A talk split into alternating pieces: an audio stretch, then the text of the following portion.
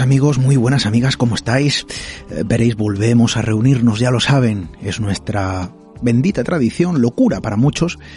Eh, bueno, pues reunión alrededor de la hoguera de la radio, alrededor de un fuego muy distinto al que se reunían los viejos pobladores de nuestro mundo. Lo hacemos con la misma intención, la misma eh, intención y desde luego también el mismo entusiasmo, las mismas ganas, contar historias.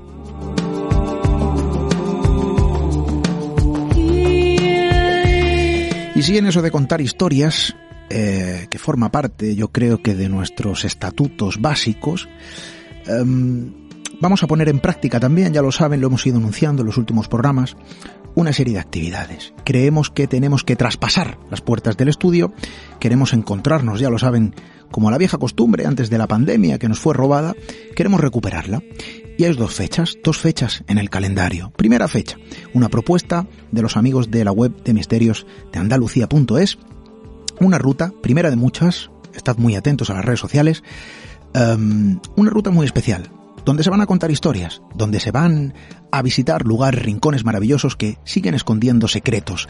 En una ciudad conocida, vamos a descubrir su cara más desconocida. Marbella, ruta misteriosa, en una ciudad desde luego llena de polémicas y eh, que esconde su propia intrahistoria. Fecha 19 de mayo, ya lo saben, hay que acudir a la web misteriosdeandalucía.es para más información, para realizar vuestra reserva. Ahí estaré con vosotros una ruta de dos horas de duración donde vamos a intentar que sea una experiencia más allá ¿no? de lo que hacemos aquí en la radio. Creo que puede ser interesante.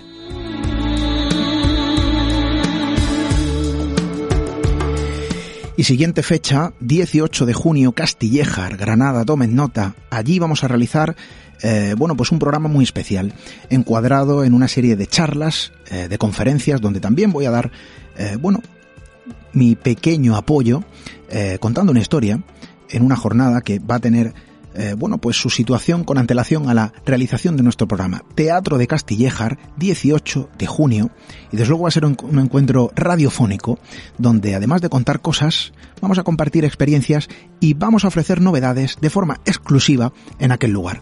Creo que también puede ser interesante desde luego la invitación queda lanzada.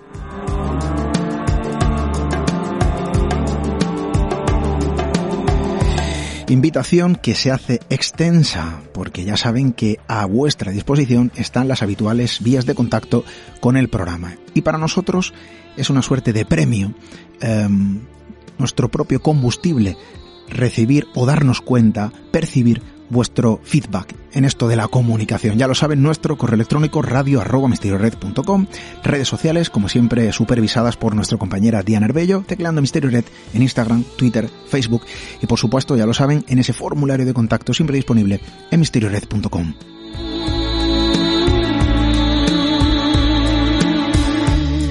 Y el estudio de la radio que vuelve a elevarse. Vamos a contar historias, vamos a viajar a otros lugares, vamos a viajar a otros rincones gracias a las historias que esta noche se posicionan sobre la mesa del estudio, gracias a las músicas que nuestro buen amigo y compañero Pepe Burgos nos comparte a través del control técnico y a través también del invitado de esta noche, un buen amigo, un compañero de este programa que nos va a acercar a otras culturas, a otros tiempos, a otros seres ocultos en esto de lo que podríamos denominar misterio, también muy vinculado al ser humano. Creo que va a ser interesante. Bienvenidos a Misterio en Red.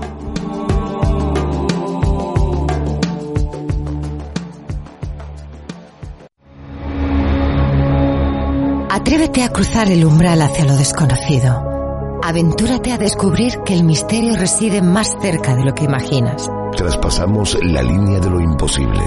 Misterio en Red con Esteban Palomo.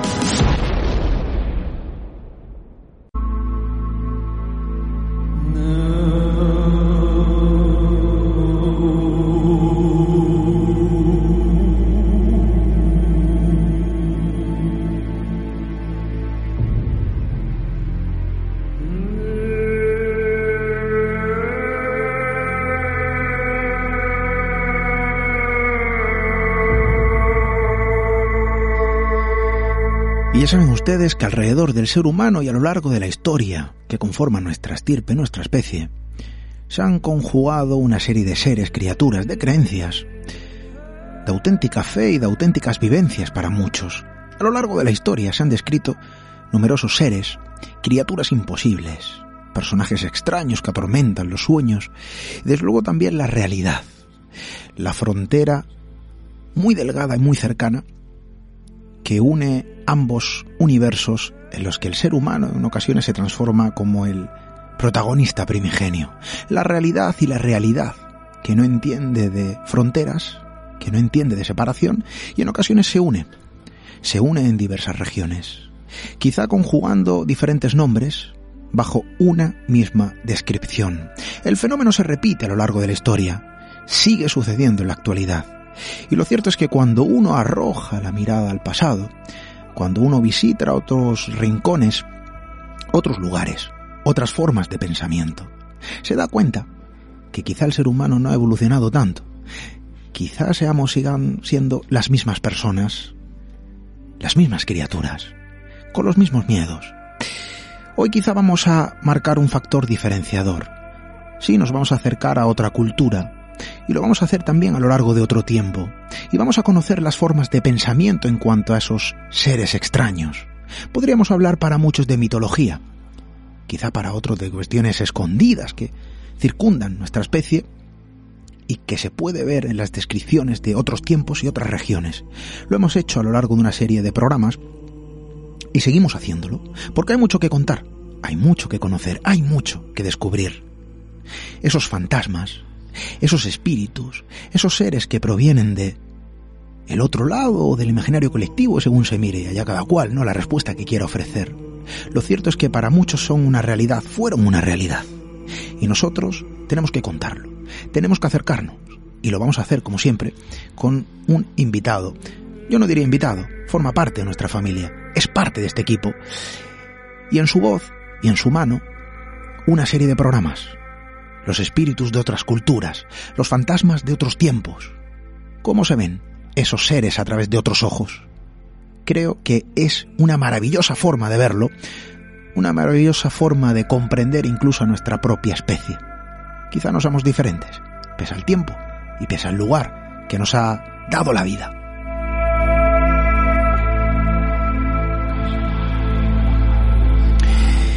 Y como no somos tan diferentes, pues vamos a conectar con nuestro amigo que también pues sigue siendo igual que nosotros, aunque yo diría que tiene unas pinceladas también muy particulares, ¿eh? porque es un auténtico eh, buscador de historias, auténtico rescatador. Yo decía, ¿no? A Pablo Villarrubia en el último programa que hicimos con él, ustedes recordarán, los más aférrimos, los más seguidores del programa, y decía que hay personas que se comportan como auténticos héroes de las historias, auténticos héroes de las historias, porque las rescatan, porque las buscan, porque las recopilan y las comparten y no podía ser de otro modo. Nuestro buen amigo Manuel Jesús Palma Roldán nos vuelve a acercar, bueno, pues la historia de una cultura, la historia de una región y también la historia de un tiempo. La vuelve a hacer contemporánea, compartiéndolo con todos nosotros, para mirar a través de otros ojos, para mirar a través de otro tiempo. Y vamos a hacerlo. Manuel Jesús, compañero, amigo, buenas noches, bienvenido. Buenas noches, Esteban. Un placer, como siempre, volver a estar con vosotros formar parte de esta familia de la que ya me siento un miembro más y sobre todo pues eso, seguir siendo o seguir intentando al menos encontrar esas historias, no sé si como héroe, pero al menos sí como curioso, ¿no? que yo creo que al final es lo que somos todos los amantes del misterio, que siempre buscamos ir un poquito más allá y eso es lo que nos diferencia.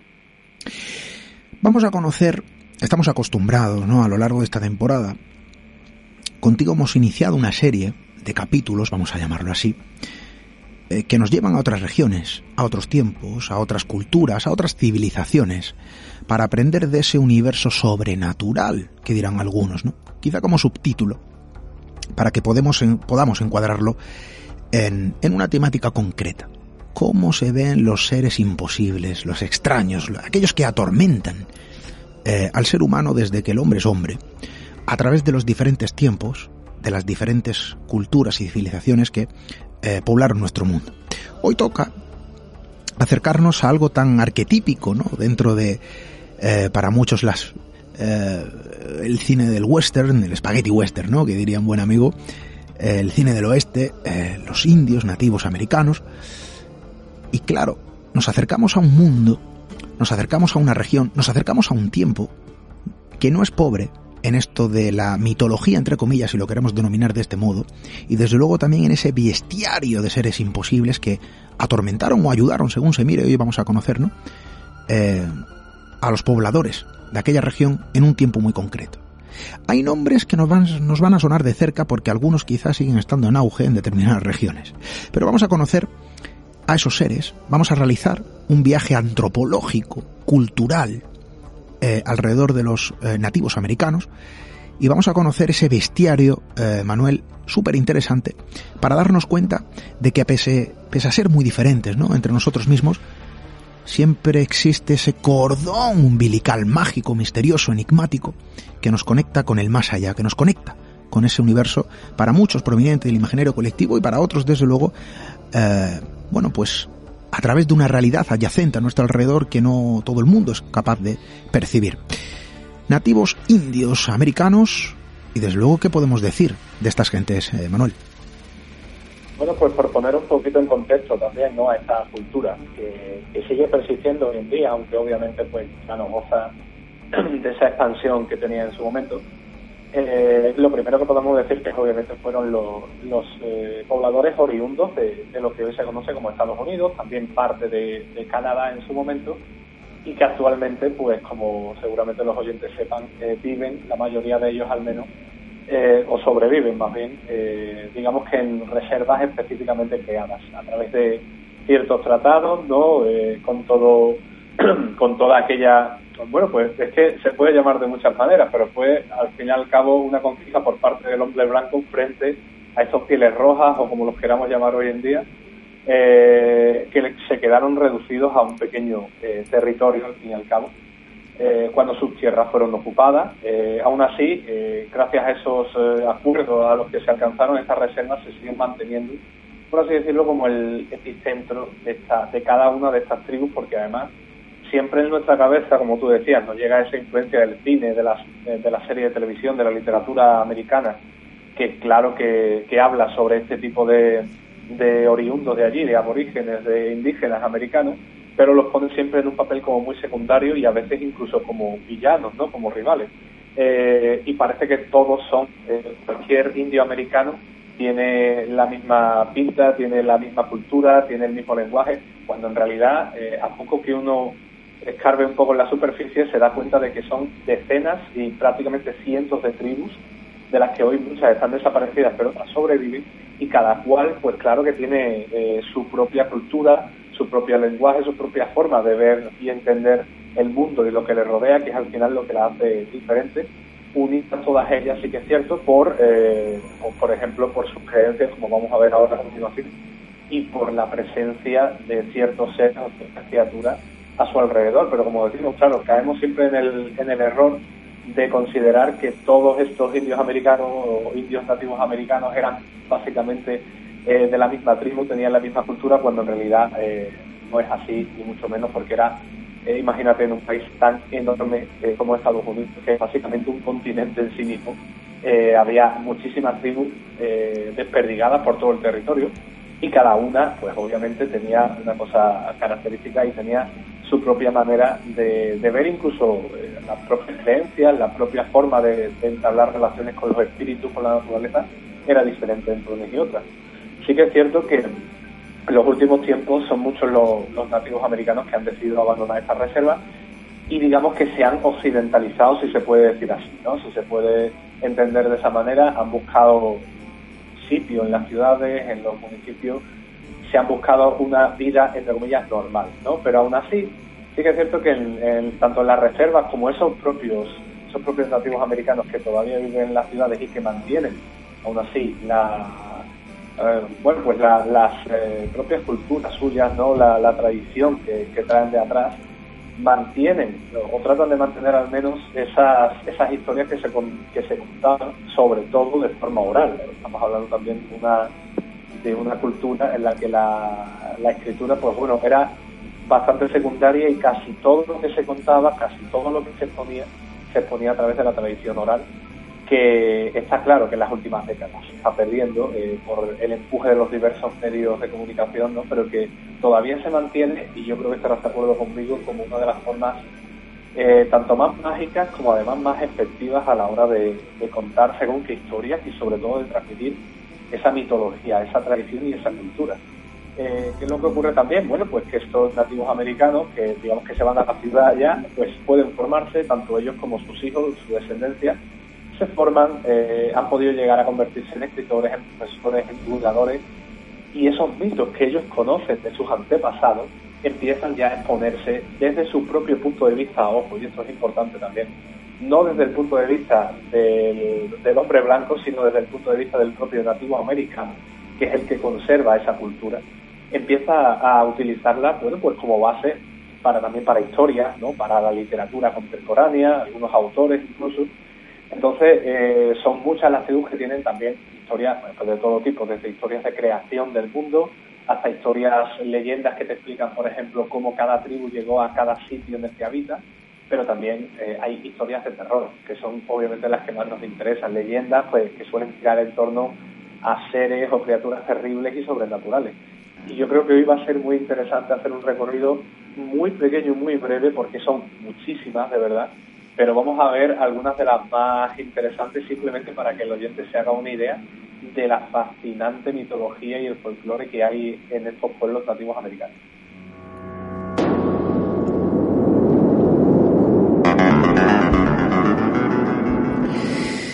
Eh, Manuel Jesús, te vamos a pedir, porque se escucha, eh, bueno, de una forma no del todo buena, no sé si tienes el manos libres activado, vamos a pedir si lo tienes activado que lo desactives, porque se escucha muy bajito, eh, hay que afinar mucho el oído para poder entender todo eso que nos vas a contar, Em, al final hablamos de una cultura dividida en subculturas, em, bueno, en una serie de familias, ¿no? Dispersas por todo el territorio americano y cada una con su propia particularidad, con su propio bestiario, con sus propios seres, con sus propios eh, tormentos, sus propios miedos, plasmados quizá en criaturas imposibles que en algún momento les robaban el sueño, quién sabe si también en la actualidad.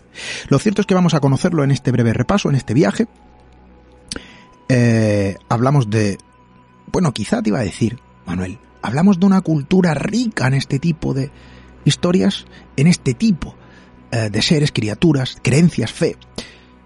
Bueno, quizá el ser humano en sí es una especie no rica en este tipo de cuestiones. Lo, hemos visto a lo largo y ancho ¿no? de todo el territorio. Nos queda mucho todavía que aprender. Eh, vamos a iniciar, si te parece, este viaje, porque vamos a aprender mucho. Mm, es interesante eso que has comentado, ¿no? Dentro de los propios indios nativos americanos, eh, cada tribu, cada población contaba con sus propias creencias, con sus propios miedos. Es interesante, ¿no? Como dentro de una propia región existe también, ¿no? Esa división, eh, también ese vínculo, esa conexión con ese mundo, bueno, para muchos mágicos, imaginario, o para muchos existente, ¿no? Nuestro alrededor, ¿no es así?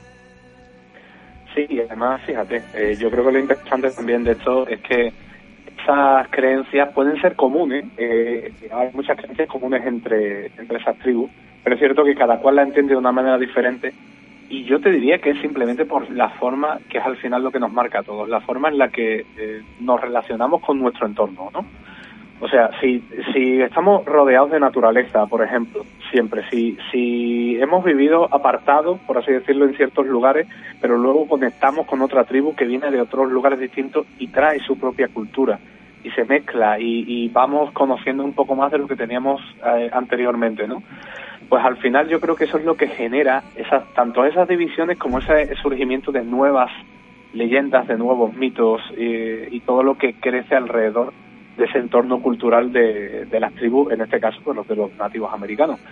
Lo que sucede con ellos es que, por ejemplo, la mayoría de tribus, por no decir todas, eh, de las creencias que tienen giran en torno al animismo, que es un tipo de creencia, un tipo de religión, también se puede llamar así, que ya hemos visto varias veces en estos programas porque tiene que ver con eh, bueno, la fe que imagina el espíritu como parte fundamental del universo, ¿no? Y que le confiere a todo lo que nos rodea, pues ese espíritu. No solo al ser humano, como ocurre, por ejemplo, en el, en el mundo cristiano, sino también, pues, a, la, a, todo, a los árboles, a los ríos, a, a bueno, todo lo que conforma el entorno que no deja de ser naturaleza, pero es que es lo que ellos viven día a día, lo que pueden tocar, lo que pueden sentir, ¿no?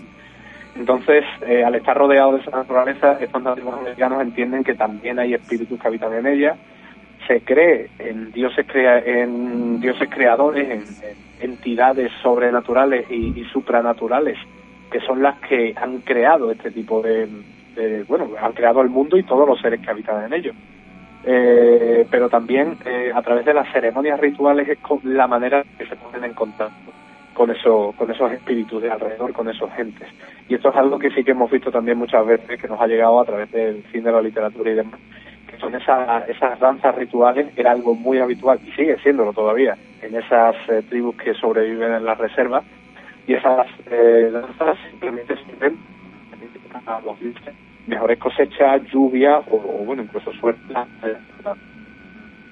Se siguen contando eh, en estas tribus con un líder espiritual que haría las veces de chamán, haría las veces de brujo, ¿no? Que es una persona dotada especialmente con esos poderes, con esa habilidad de conectar con ese otro mundo, con ese mundo del espíritu, utilizando incluso ciertos secretos arcanos o también eh, la ayuda de ciertas plantas que, como también hemos visto anteriormente en otros pueblos de, otras zonas del mundo, ayudan, ¿no? Eh, sirven para conectar, para que nuestra conciencia se expanda y podamos conectar más fácilmente con ese otro universo, ese otro mundo, eh, a través de estados alterados de conciencia incluso. Eh, entonces, esas son más o menos las, las marcas, las comparaciones que se pueden hacer entre estas tribus de nativos americanos, eh, más allá de que luego cada una tenga sus propias diferencias. Pero si te parece, pasamos ya también a hablar sobre esas criaturas, que cada cual de estas criaturas pues pertenece casi a un ideario, a una parte del folclore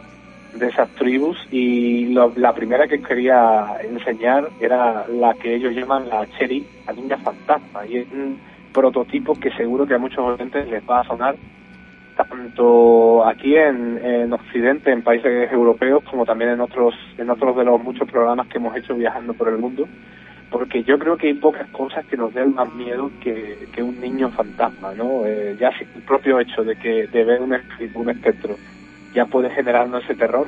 El tema de que sea un pequeño, un niño, en este caso una niña, en femenino, yo creo que la hace todavía más aterradora. Y además esa Cherry tiene un aspecto bastante frágil, según se cuenta, tiene la piel malicenta y es una de las figuras además más terribles del folclore nativoamericano, tal vez por ese aspecto inocente que presenta al principio, pero que luego se torna en diabólico al fin y al cabo, porque eh, estamos hablando de uno de los espíritus que viven en la naturaleza, además, como decíamos anteriormente, mucha de la tradición, mucha de la cultura de nativos americanos tiene que ver con los bosques, con los ríos, con las montañas, porque ese es su entorno y es donde han crecido al fin y al cabo. Y se dice que, bueno, escuchar el canto de la Cherry eh, y oírla bailar en las noches de luna llena es un augurio de muerte. Otro, otro de los puntos también muy interesantes que hemos visto en muchas ocasiones eh, en nuestros viajes alrededor del mundo buscando fantasmas, espectros y, todo este tipo de espíritus, porque siempre encontrarse con uno de ellos parece ser una llamada al mal augurio, a la, a la muerte, no, a la, epidemia, a la, a la enfermedad. Se cuenta que esta Cheri vive en las colinas y en los bosques, se oculta durante el día y es por la noche cuando sale a visitar los poblados humanos. Es entonces cuando se pasea también por entre las casas realizando esas danzas rituales que tienen que ver también mucho con las danzas que, que hacen las propias tribus eh, nativoamericanas todavía hoy en día, solo que con un significado muy diferente, y es que cuando las tribus hacen esas danzas rituales para obtener beneficio de los dioses, la Cheri digamos que hace una especie de danza como si fuera una misa negra, ¿no? O sea, pervierte el sentido de, ese, de esa danza ritual para, digamos, subvertirlo y buscar la desgracia a todos aquellos que que la escuchan. Bueno, si te topas con ella, eh, parece que la única forma de protegerse es llevar en el cuello un collar con cuentas rojas o en su o en su defecto al menos sí una cinta de ese mismo color y es la única forma que tienes de, sobrevivir a la bueno al, a ver a este espíritu femenino tan pequeño pero también tan cruel eh, y que tanto terror provoca eh, entre los nativos americanos.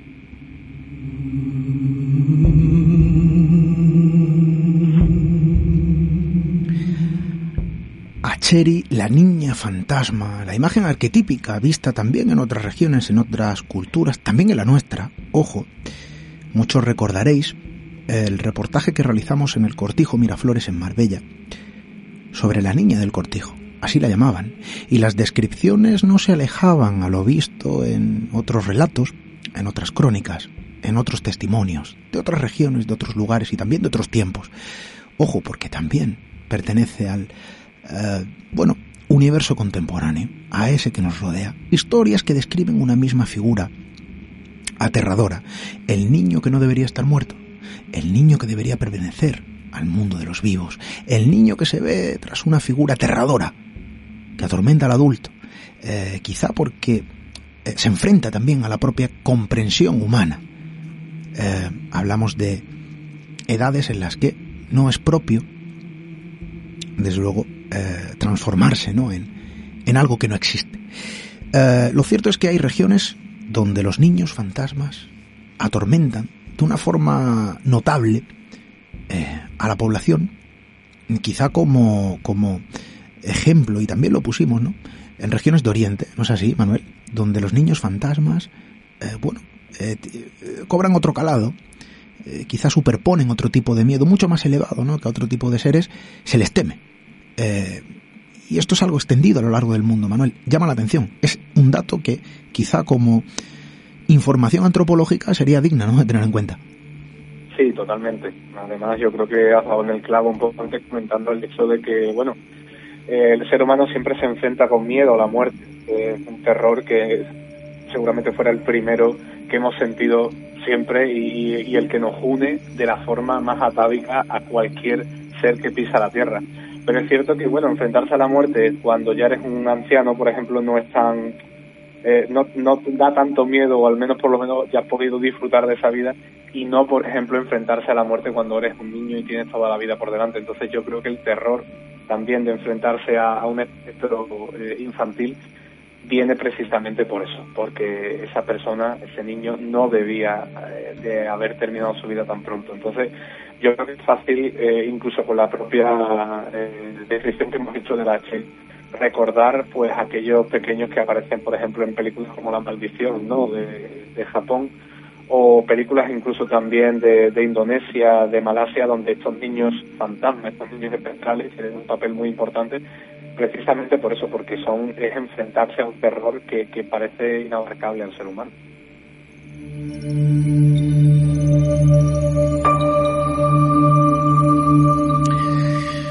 y otros espíritus, quizá con una imagen menos inocente, aunque no sé si más halagüeña, no lo sé, opinen ustedes, viene de la mano de otro nombre, otro tipo de fantasmas, otro tipo de figuras errantes que atormentan, eh, bueno, pues a esta población concreta, o al menos lo hizo, ¿no?, en su momento.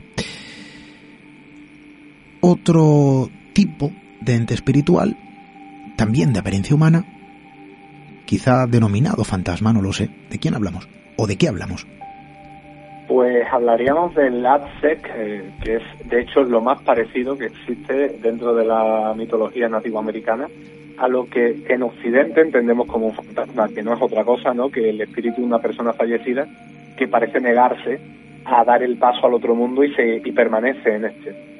Es curioso porque sí que es cierto que luego los nativos americanos, por sus propias creencias, ya hemos hablado de, del animismo enfrentado, en este caso al cristianismo, no tiene absolutamente nada que ver en la concepción de tanto de la vida como de la muerte. O sea, entienden que, que que cuando se muere se viaja a otro lugar, a, un sitio más allá de este mundo, eh, pero no tiene absolutamente nada que ver con el con la visión cristiana que tenemos nosotros, por ejemplo, del cielo, del infierno y demás. Entonces, es complicado encontrar ese paralelismo o un ser que sea exactamente igual a lo que nosotros entendemos como un fantasma o como un espectro aquí en, en Europa, pero sí que es cierto que si hubiera uno sería ese AdSec, porque al final eh, la base es la misma. Estamos hablando eh, de un ser sobrenatural eh, que proviene, en este caso, del alma de una persona fallecida que se está negando a abandonar este mundo. Cuando debería emprender el viaje hacia el más allá, pues se queda por aquí.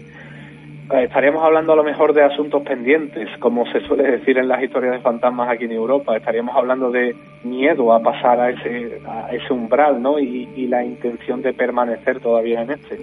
Pues eso es en historia que se al, al que es además una de las figuras eh, que tienen que ver con el propio ser humano de estas, eh, de estas que aparecen en la mitología, me refiero. Las más, por ejemplo, son espíritus del bosque, espíritus que surgen de la naturaleza, muchos de ellos, pero el Atzik sí que surge a través de, la perversión del alma humana. En este caso, cuando se resiste a nuestro mundo eh, para viajar al, siguiente, que, se torna monstruosa y genera en este caso pues una especie de, monstruo, como ya hemos dicho, de, ser que aterroriza en muchas ocasiones a que además enfrentan a algo a lo que nadie querría enfrentarse, que es otra de las cosas que tanto miedo nos da de fantasma y es el recuerdo de esa, de esa muerte, de ese final al final eh, este sería una especie de fantasma pero mucho más aborrecible, o sea, no es un espectro como lo entendemos aquí con la forma humana, eh, aunque siga manteniendo una forma antropomórfica, sino que se ha convertido eh, en una criatura diabólica de piel gris, de un aspecto básicamente como el que se nos ocurre cuando pensamos en cualquier monstruo de nuestra infancia, y es una encarnación diabólica de nuestra alma, que, que al fin y al cabo se ha convertido así o ha pasado a ser así porque nos hemos resistido a abandonar este mundo. ¿Y qué es lo que ocurre con Latz? Que esto es el, el terror también que provoca en muchos de los que...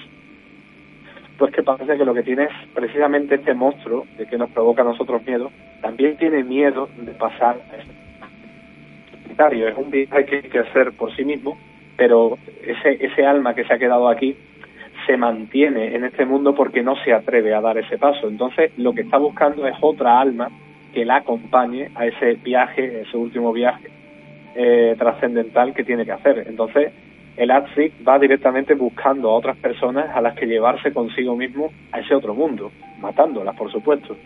Esto es un gesto tremendamente egoísta, no cabe duda, pero también natural si pensamos en el miedo que muchas personas pueden tener a un momento tan crucial como, como es ese, incluso al darse cuenta que la vida ha terminado y aunque se nos prometa aún más allá donde tal vez podamos tener otro tipo de existencia, el terror y, a lo desconocido nos hace mantenernos en este mundo y como pasa con el convertirnos también en personas mucho más egoístas y mucho más monstruosas de nosotros.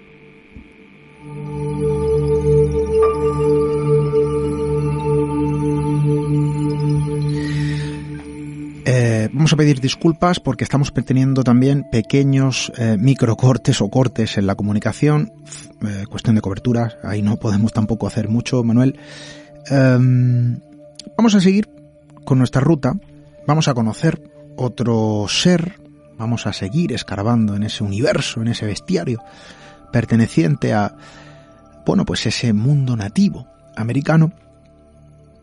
Para muchos, insisto, cuestiones de otro tiempo y quizá en muchas regiones estas criaturas sigan siendo parte de la realidad, ¿no? Para muchas personas. Vamos a conocer a una figura quizá visto, o vista, mejor dicho, ¿no? En, en un tipo de cine muy concreto, en un tipo de literatura también muy concreto. Diría también que incluso en el mundo videojueguil. ¿Quién nos ha enfrentado en algún videojuego, no? Para aquellos jugones a un eh, esqueleto guerrero. Bueno, quizá aquí tenemos una imagen muy arquetípica, proveniente del imaginario colectivo, que nace, quién sabe, de ese universo también adyacente al ser humano. Baikok, el terrible esqueleto arquero. Y desde luego, aquí está la cuna, ¿no?, de esta criatura. Exactamente, sí. Eh, eh, yo entiendo que también es una de las figuras que pueden eh, compartirse con otras muchas culturas al fin y al cabo, porque como tú dices, es una imagen arquetípica casi.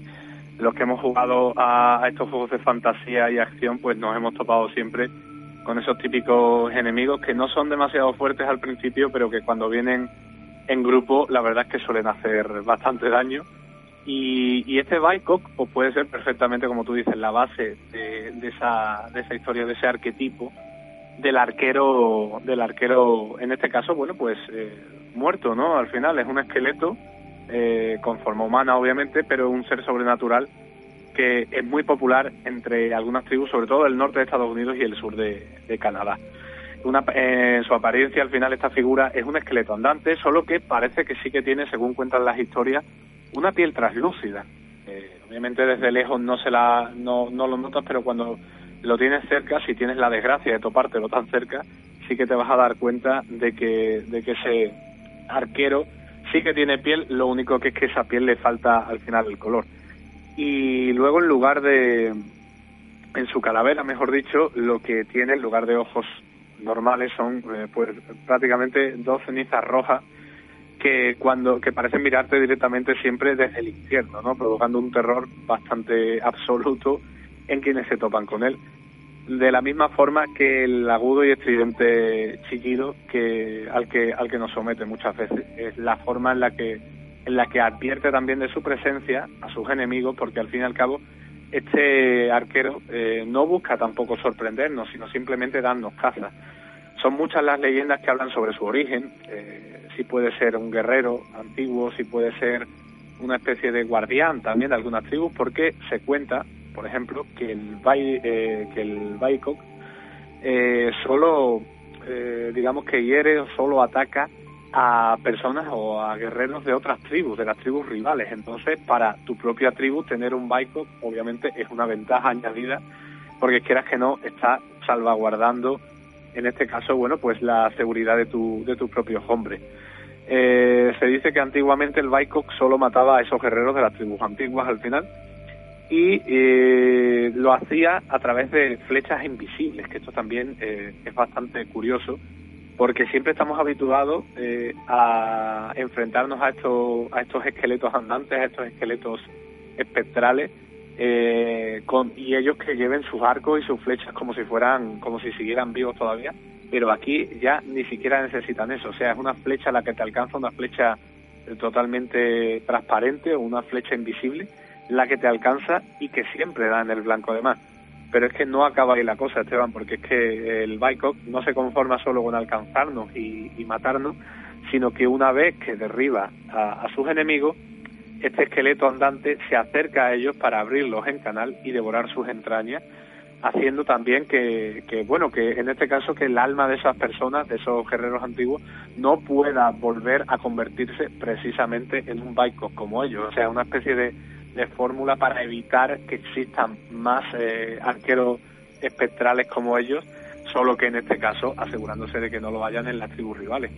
Eh, al final yo creo que esto tiene que ver también mucho con la propia idiosincrasia de estas tribus que, bueno, para bien o para mal, estaban muy acostumbradas a la guerra, a la batalla, ¿no? Eso sí que nos ha llegado bastante a través de la literatura, el cine, la televisión y demás. Y los enfrentamientos entre las diversas tribus eran constantes. Entonces, el hecho de que exista una especie de, esqueleto espectral que sea además un arquero, que era algo también muy típico ¿no? en, los, en los indios nativos americanos, y que sirva para unos como guardián y para otros como enemigo terrible, pues yo creo que eh, conecta mucho con, con, esa forma tan belicosa que tenían también muchas tribus de, de enfrentarse entre sí y de ver la vida como, como una batalla en sí misma.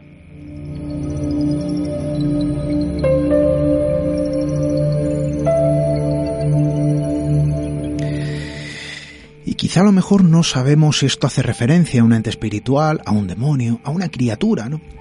Eh, distinta a lo conocido. Lo cierto es que, como bien dices, es una descripción ampliamente vista, ¿no? A lo largo de las diferentes eh, culturas y también a, través de las diferentes obras culturales, si se pueden denominar así, em, como una descripción, quizá como uno de los viejos miedos.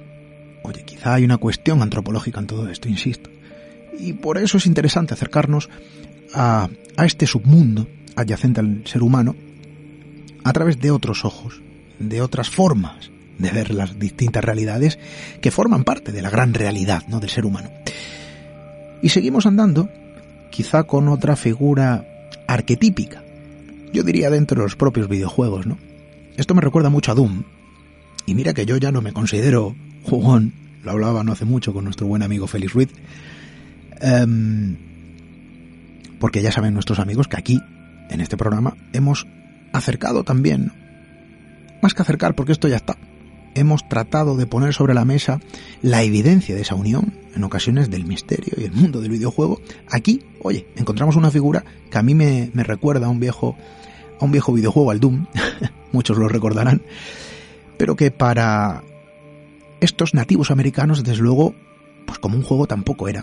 porque el miedo influenciado por estas criaturas era algo latente y ha quedado evidenciado ¿no? a través del tiempo de esa tradición oral, de las viejas escrituras, de los viejos eh, documentos o pocos documentos que nos han llegado, ¿no? de diversas formas. Hablamos de otra criatura. Esto ya se aleja ¿no? de lo fantasmal o quizás se aproxima, quién sabe. Vamos a conocer en detalle a qué figura nos eh, estamos refiriendo. Pero quizá el titular, la cabeza asesina. ¿De qué hablamos, Manuel? Pues hablamos efectivamente de un ser que no deja de ser al final eh, eso mismo, una cabeza eh, asesina que no tiene cuerpo, solo tiene rostro y que va aterrorizando a los poblados de los nativos americanos, sobre todo por las noches. O sea, hay que ponerse en esa situación en la que el máximo terror te llega a través de una especie de ser espectral que está conformado simplemente por una cabeza, pero que puede provocarte, eh, como, decíamos antes, un terror y un daño absoluto.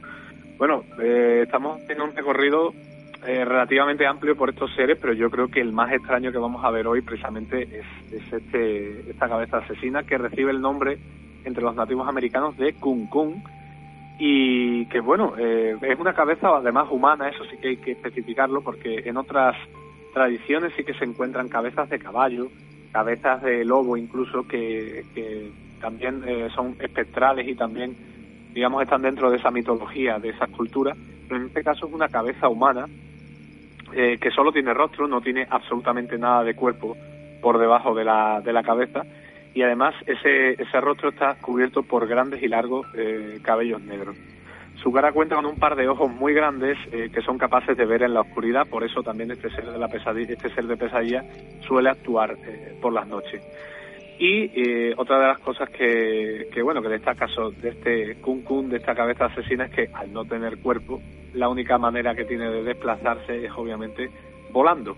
tiene la capacidad de volar y de sobrevolar, de hecho, las aldeas de los nativos americanos eh, cuando hay huracanes y rachas de viento muy fuerte, que esto es algo que me ha llamado mucho la atención, o sea, no sabemos si en realidad eh, esa cabeza aprovecha, por así decirlo, el impulso de esos huracanes para moverse de un lado a otro o simplemente se, se enmascara entre ellos para que para no llamar tanto la atención.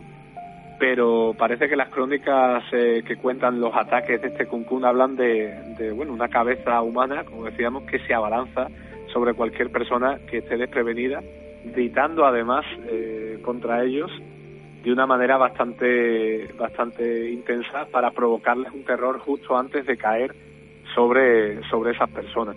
Entonces, eh, los pocos testimonios de personas que han logrado sobrevivir al ataque del Kung Fu las han podido la han podido eh, escribir de esa forma que, que nosotros hemos expuesto, con una, una cabeza bastante grande, cabellos largos y oscuros y sobre todo dos ojos que prácticamente ocupan todo el rostro. Eh, si los oyentes eh, tienen cerca, que seguramente puedan buscarlo en, en cualquier, en, internet o con el teléfono o con el ordenador, pueden buscar esa, esa expresión kun kun con dos K y, se van a dar cuenta de los dibujos que hay, que son absolutamente aterradores. Puede parecer algo ridículo en cuanto a la descripción oral, ¿no? Pero cuando, cuando ves esos dibujos y piensas en que te puedes topar con un ser de este tipo, creo que es lo último que desearías en la Tierra.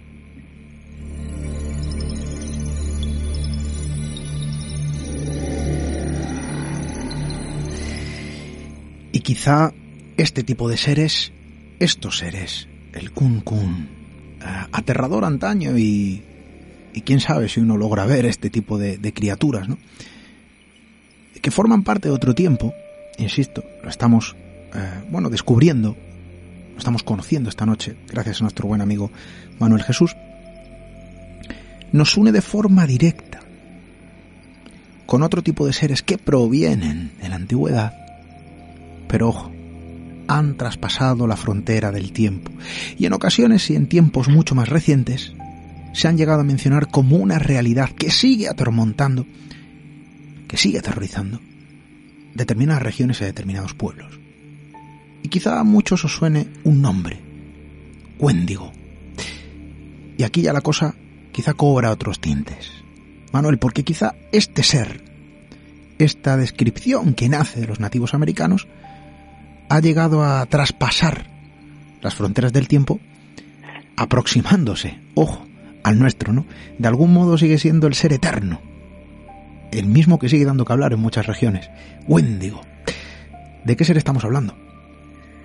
Pues como tú dices, seguramente sea el más popular de todos los seres de los que vamos a hablar hoy, porque ha sido el que el que ha traspasado esa barrera de, de las leyendas de nativos americanos y se ha convertido casi en un símbolo popular, eh, utilizado por muchos autores, tanto en literatura como en cine, como en videojuegos también, porque yo creo que tiene un background, tiene una leyenda, tiene una historia detrás muy, muy, muy potente y sobre todo por lo que simboliza el Wendigo. Hemos hablado de otros espectros, de otros seres y de otras criaturas diabólicas que, bueno, pueden sorprender por su aspecto, por su forma de, atacar al ser humano, ¿no? Pero el Wendigo es algo más. El Wendigo lleva detrás eh, una historia y lleva detrás también una tradición y una cultura que, la hace, que, lo hace totalmente diferente a los anteriores y absolutamente fascinante tanto para, la, para los nativos americanos que, que, empezaron a crear ese mito hace seguramente 200, 300 años, como todavía hoy para cualquier persona que pueda leer estas historias. El Wendigo es un espíritu de la naturaleza que vive en los bosques y que suele aparecer sobre todo en los meses más fríos. Es un mito muy común, de hecho, en la zona más septentrional de Estados Unidos y Canadá, donde, bueno, pues durante todo el invierno y parte del otoño, incluso la primavera, eh, se pasa el día nevando, ¿no? Eh, hay muy pocas horas de luz y entonces como que este ser parece que tiene eh, es más asiduo a ese tipo de lugares donde el frío se convierte en el denominador común y ahora vamos a, entender también por qué. El Wendigo merodea entre los árboles y, y, su, y sus pisadas también se hacen patentes en la nieve en muchas ocasiones. Por eso eh, es una es un ser que no al que no solo se le ve, al que no solo se le encuentra, sino que también se le percibe, que es algo que, que tiene mucho en común también con otros con otros seres espectrales de todas las culturas al fin y al cabo, que es eh, el terror que genera no ya el verlo, no ya el tenerlo delante, sino el saber que puede estar ahí a través de pisadas, de sonidos, de, de otro tipo de, de estímulos que nos llegan sin ser directos ni explícitos, pero sabiendo que, algo raro está ocurriendo a nuestro alrededor, ¿no?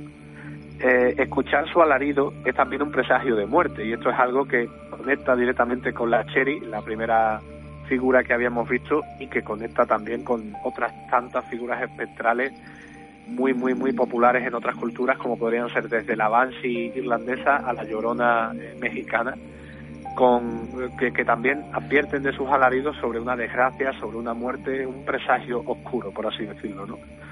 Eh, es uno de los seres también más eh, letales de cuantos habitan en las leyendas norte nativoamericanas, porque ya no solo por su aspecto, sino por, por lo por lo diabólico que es este ser y por la forma en la que en la que es capaz de, atacar normalmente a gente que está en los bosques, en las montañas, eh, viajeros perdidos en muchas ocasiones y de los que no se vuelve a saber de ellos. Claro, esto la gente ya lo estará viendo venir un poco, conecta precisamente con historias de, gente que simplemente desaparece en los bosques, que de gente que, que bueno que va a hacer una ruta de montaña y, se ve con una con una eh, lluvia o con, o con una gran nevada encima y no vuelve nunca a su lugar de origen.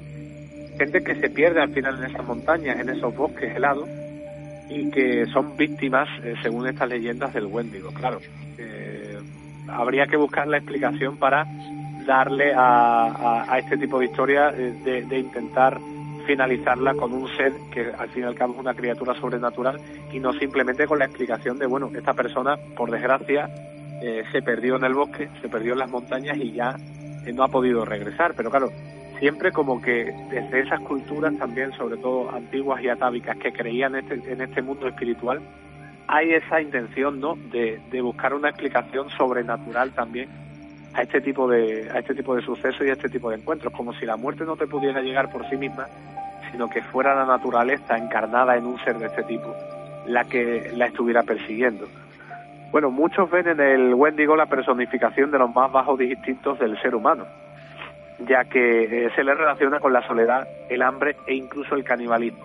Y este es otro concepto bastante importante que siempre ha rodeado a, esta figura del Wendigo, porque es posible que que su origen real esté precisamente en aquellas tribus que se quedaban aisladas durante mucho tiempo en un lugar muy concreto por el frío, por las nevadas, y tenían que recurrir precisamente al canibalismo. Tenían que recurrir a devorarse unos a otros. Entonces, obviamente, es uno de los peores pecados que se pueden cometer, ¿no? Eh, esto de, eh, bueno, primero matar y luego devorar a un semejante eh, es algo que, hoy en día, pues obviamente entendemos como inconcebible, pero que en su momento, por, por pura supervivencia, seguramente muchas de estas tribus tuvieron que, atreverse a, esto, aunque fuera un pecado eh, absolutamente venial, aunque sea algo de lo que nunca podrán recuperarse, tuvieron que, hacerlo para sobrevivir. Y es que en su momento muchas tenían que emigrar también en busca de caza y alimento y, bueno, algunos de esos componentes terminaban solos en el, en el bosque y se alimentaban los unos de los otros. Recurrir al canibalismo seguramente sería una de las mayores ofensas que un ser humano podía llevar a cabo contra la naturaleza. Y eso es algo muy importante. O sea, romper ese orden natural para los nativos americanos eh, era algo eh, absolutamente insoportable y algo imperdonable. Entonces, la persona que devoraba a otra a través del canibalismo, la persona que, que rompía ese tabú, ¿no? Eh, y aunque fuera por pura supervivencia, se convertía en ese Wendigo, en esa criatura sobrenatural que acababa buscando más presas y buscando devorar a más hombres una vez que ya había roto ese, ese estado natural del, eh, del ser humano al final, que es la de no atacarás y mucho menos devorarás a tus semejantes, ¿no? Eh, muchos relacionan precisamente a este, a este Wendigo con las personas que, recurrieron al, al, canibalismo y luego al final, pues la, la, voracidad de estos seres también eh, está siempre relacionada con precisamente con la necesidad del ser humano de, esa ambición desmedida, ¿no? De esa, de esa forma de querer siempre más, de, buscar siempre eh, devorar al que está al lado incluso para quedar nosotros por encima. Y eso es lo que yo creo que ha permitido también que el Wendigo, no solo como ser sobrenatural, sino como concepto, que como símbolo, llegue a nuestros días con toda la potencia y con toda la popularidad posible, porque, por ejemplo, hay autores que, que lo han relacionado directamente con el propio sistema capitalista en el que vivimos. Y si uno se pone a pensar, eh, encuentra las conexiones entre ese canibalismo feroz que lleva a cabo el Wendigo con ese canibalismo absoluto que también muchas veces lleva a cabo este sistema en busca de esa de esa ambición absoluta y del querer siempre llegar más lejos y más lejos y más lejos. El Wendigo, según las leyendas, pues tiene muchas formas, como decíamos al principio. Cada tribu casi lo entiende de una manera y cada tribu lo adapta de hecho a su entorno. Algunos mitos lo muestran solo como un susurro en el viento, de hecho, o sea, ni siquiera tiene forma corpórea, pero lo habitual es que es que sea tenga una forma mucho más explícita y lo dibujan como una especie de ser antropomórfico con cabeza eh, y grandes cuernos de venado, un pelaje oscuro por todo el cuerpo y dos largos brazos que le sirven también como alma principal junto a los colmillos para acabar con sus presas. O sea, es una imagen absolutamente demencial la del, la del Wendigo y yo creo que todo el mundo, que más que menos, se ha topado con uno de estos seres en alguna película, en algún videojuego, porque de hecho ha aparecido como, como villano, como, en fin, como rival en muchas de estas eh, obras de ficción. De hecho, se podría decir que ha traspasado la, la barrera de la mitología latinoamericana y ya es una especie de monstruo que cualquier eh, norteamericano puede sentir como suyo propio. Eh, de hecho, al final, eh, los norteamericanos que no son nativos, pues necesitan de este monstruo para, tener algo propio y que no sea algo que, traen de otros países, no monstruos que traen de otros países europeos sobre todo. Y el Wendigo, pues seguramente una de las figuras que mejor se ha adaptado a esa, a esa bueno, a, ese encasillamiento de, monstruo habitual, de rival en esas historias de terror. Eh, ha aparecido en un montón de películas, en relatos de todo tipo, bueno, escritores como, como Stephen King o H.P. Lovecraft, del que hablasteis hace muy poquito, también lo han llevado a sus relatos. Eh, también películas como Escalofrío se han basado en él. Eh, yo recuerdo también incluso algún que otro episodio de Sobrenatural o de Expediente X, que son dos series que también han marcado mucho a estas nuevas generaciones en torno al misterio. Y incluso en el tema de los videojuegos, pues también ha tenido presencia en algunos como Fallout 76 eh, y Until Dawn, que es un videojuego de hecho muy interesante, una especie de novela gráfica hecha videojuego, en la que el Wendigo pues uno de los personajes más, importantes y se torna también como el villano principal de esa, de esa obra de ficción. ¿Por qué? Porque, repito, no se trata de un simple monstruo al uso que pueda dar mucho miedo por su aspecto, sino se trata también de, una especie de símbolo que conecta muy bien con esos bajos instintos que tiene el ser humano, la violencia, el egoísmo, eh, el canibalismo como último como última forma ¿no? también del egoísmo humano, de la avaricia, del, sobrevivir. Son instintos que tenemos y que se desarrollan, por supuesto, en este tipo de situaciones límite y que vienen muy bien, por ejemplo, para, para contarlos a través de estas historias de ficción en las cuales el Wendigo se ha convertido en uno de esos eh, monstruos habituales de, de, muchas, de muchos relatos.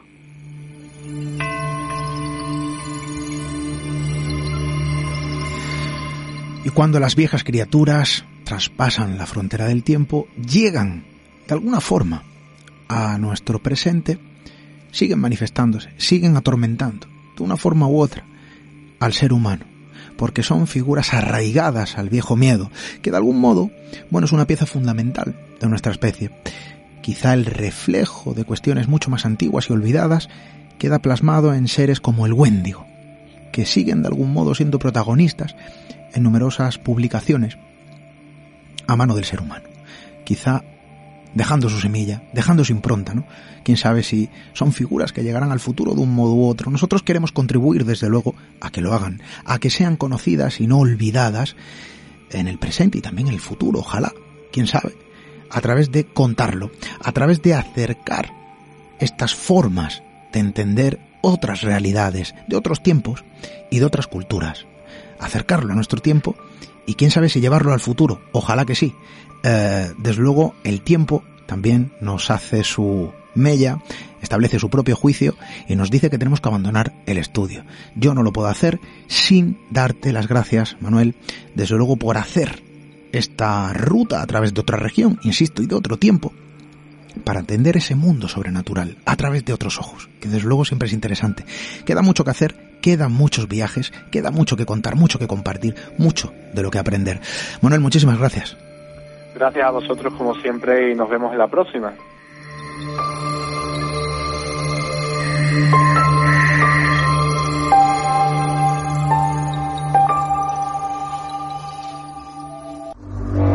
Misterio en red. Misterio en red con Esteban Palomo.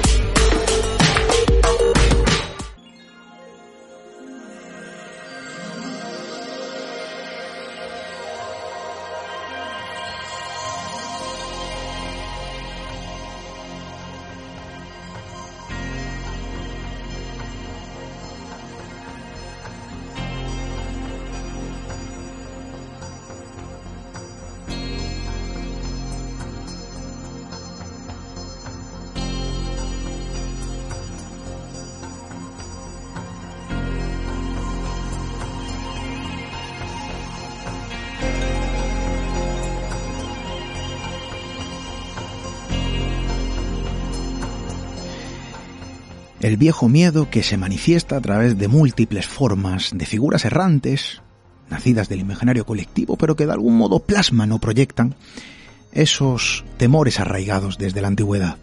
Y quizá todo ese bestiario que puebla nuestro mundo, nuestra especie, quizá obedezca a esa proyección. Hay autores que hablan de que los ovnis, incluso los propios fantasmas, las criaturas más temibles que pueblan bueno, ese territorio al que llamamos misterio no es otra cosa que la propia proyección que la mente colectiva realiza sobre determinadas cuestiones, quizá emocionales, antiguas, incomprensibles todavía a nuestro conocimiento. Quizá a lo mejor es una teoría alejada de cualquier eh, realidad cercana. Pero lo cierto es que de algún modo el ser humano plasma su miedo, le da forma a través de las más variadas criaturas. Seres que nos llevan atormentando quizá desde hace demasiado tiempo. Algunos traspasan la barrera del tiempo em, y después de siglos, milenios, décadas, siguen estando presentes de algún modo u otro, reclamando su espacio, reclamando el trono a ese imperativo del miedo.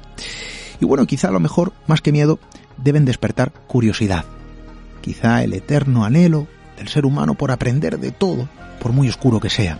Acercarse a estas figuras, acercarse a estas eh, formas de criaturas lejanas en el tiempo y también alejadas de nuestra región, hace que comprendamos el mundo como un lugar global, único, eh, compartido a través de esa gran mente colectiva que conforma el ser humano.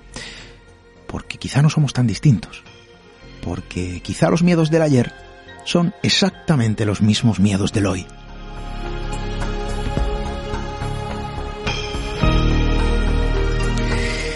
Y a través de las historias es una forma, quizá antigua también, ¿por qué no?, de compartir conocimiento, de compartir lecciones. El primero para mí, desde luego, a través de esos aprendizajes, a través de la palabra. Y vamos a hacerlo. Vamos a compartir tiempo, vamos a compartir historias, vamos a compartir espacio. 19 de mayo, Marbella Misteriosa, ruta de dos horas, gracias a los amigos de eh, misteriosdeandalucía.es acudir a esa página web para reservar vuestra plaza en esta experiencia. Las plazas son limitadas, obviamente. Y otra fecha, 18 de junio, Castillejar, Granada, en el teatro de este municipio, un enclave, bueno, muy pintoresco, donde vamos a contar también cosas, donde vamos a compartir historias, donde vamos a aprender. Creo que las historias, por muy oscuras que sean, están plagadas de luz y hay que compartirlo, hay que contarlo. Gracias por hacerlo con nosotros, por estar ahí cada semana al otro lado de la radio formamos algo así como esa gran hoguera que en la antigüedad los viejos pobladores, eh, bueno, pues encendían en la noche para contar historias. Ese es el mismo espíritu, es nuestra, bueno, más pura intención. Gracias por hacerlo posible. Regresamos la próxima semana con más historias que contar, por supuesto. Hasta dentro de siete días, amigos.